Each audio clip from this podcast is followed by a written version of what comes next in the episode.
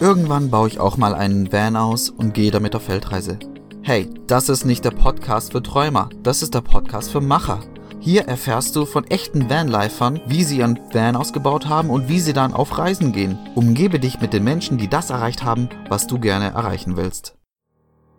Stitch ist ein VW-Bus T3 Synchro. Das heißt, dass Veronika und Martin dank Allrad auch mal Offroad campen und so die wilde Seite Europas kennenlernen.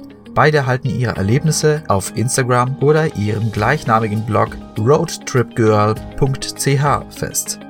Hey Veronika, hey Martin, willkommen im Project Vanlife Podcast.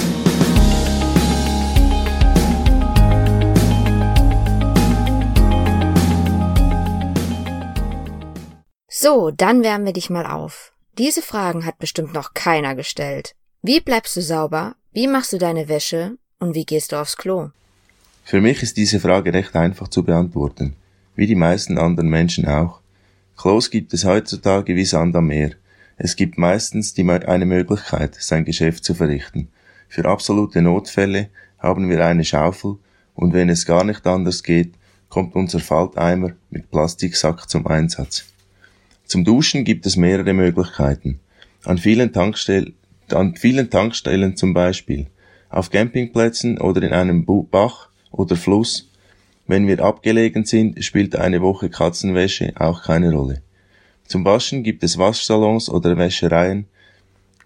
Freunde, für Notfälle haben wir eine umweltfreundliche Seife dabei. Danke.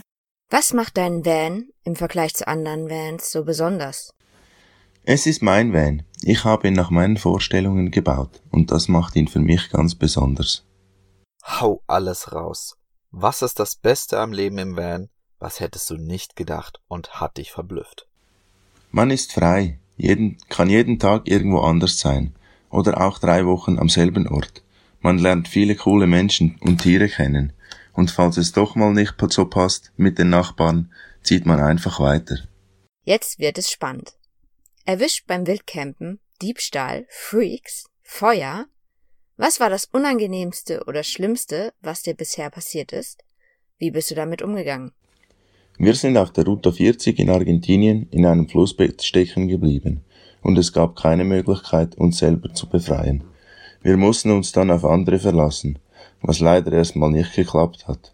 Zum Glück kamen noch andere vorbei, die uns mit ihrem Auto einen Fixpunkt geben konnten, damit, damit wir uns mit der Hilfe der Seilwinde rausziehen konnten. Kennst du diesen Satz? Irgendwann baue ich auch einen Bus aus und gehe auf Weltreise. Was glaubst du, hindert diese Leute daran? Wie denkst du über diese Hindernisse? Die Menschen träumen gerne. Aber Träume, Träume verwirklichen bedeutet meist auch die Komfortzone zu verlassen und sich auf Ungewisses einzulassen. Das fällt den meisten sehr schwer und sie finden Ausreden, Gründe, es doch nicht zu tun. Die meisten Argumente waren Karriere, Kinder, die Sprache oder das Geld. Titten auf den Tisch. Wie finanzierst du deine Reise und was hat dein Van gekostet? Sparen, sparen, sparen. Man kann nie genug früh damit anfangen, Geld zur Seite zu legen, um danach seine Träume zu verwirklichen. Ich finanziere meine Reise wie die meisten anderen Vanlifer auch Leben auf Sparflamme, Gegenstände verkaufen, die ich nicht brauche, arbeiten. Unser Van hat mal 8000 Schweizer Franken gekostet. Um damit reisen zu können, wie wir wollen, musste aber noch einiges ersetzt und umgebaut werden. Somit sind wir aktuell bei circa 20.000 Schweizer Franken. Vielen Dank. Jetzt hast du einige Vans schon gesehen und hast eigene Erfahrung gesammelt. Würdest du etwas an deinem Van ändern, wenn du könntest? Warum? Der VW-Bus mit Allrad ist für uns perfekt. Einzig der Motor ist etwas schwach auf der Brust. Ich plane aktuell, diesen durch ein stärk stärkeres Triebwerk zu ersetzen. Ob's klappt, wird sich noch zeigen. Wie planst du deine Reise? Welche Hilfsmittel benutzt du, um deine Gegend zu erkunden? Benutzt du Apps, Bücher, Menschen? Geplant wird so wenig wie möglich.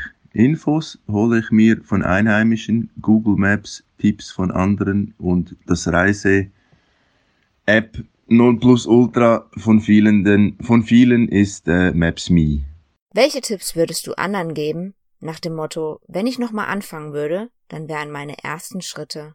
Meiner, meiner Meinung nach ist die Grundvoraussetzung ein perfekt vorbereitetes Fahrzeug, das keine gravierenden Mängel aufweist. Es gibt nichts mühsameres, als ständig in irgendwelchen Werkstätten rumzugammeln oder auf Ersatzteile warten zu müssen.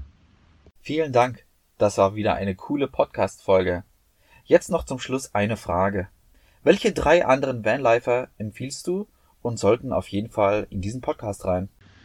Zum einen Röne Freitag von Röne Freitag, Freitag Fotografie, dann Markus Breitfeld von Life of Baloo und Kurt und Yolanda von Suita und Tour, die im Moment auch in Südamerika sind. Wenn du jemanden kennst, der dir dafür dankbar wäre, wenn du ihm diese Podcast-Folge zeigen würdest, dann teile doch einfach diese Folge und schick sie ihm jetzt zu. Unterstütze uns und gib eine Rezension auf iTunes ab. Weniger als 5 Sterne sind heutzutage eine Beleidigung, also gib uns 5 Sterne, wenn du diesen Podcast total geil findest. Falls du findest, dass dieser Podcast keine 5 Sterne verdient, dann freuen wir uns auf dein Feedback, was wir deiner Meinung nach tun können, damit es ein 5 Sterne Podcast wird. Schreibe uns einfach dazu einen Kommentar unter dem Instagram-Post von Bobby the Postman zu der heutigen Podcast-Folge. Schau auf unserer Webseite www.ausgewandert.de vorbei, wenn dich detaillierte Infos zu unserem Umbau oder anderen Podcast-Folgen interessieren.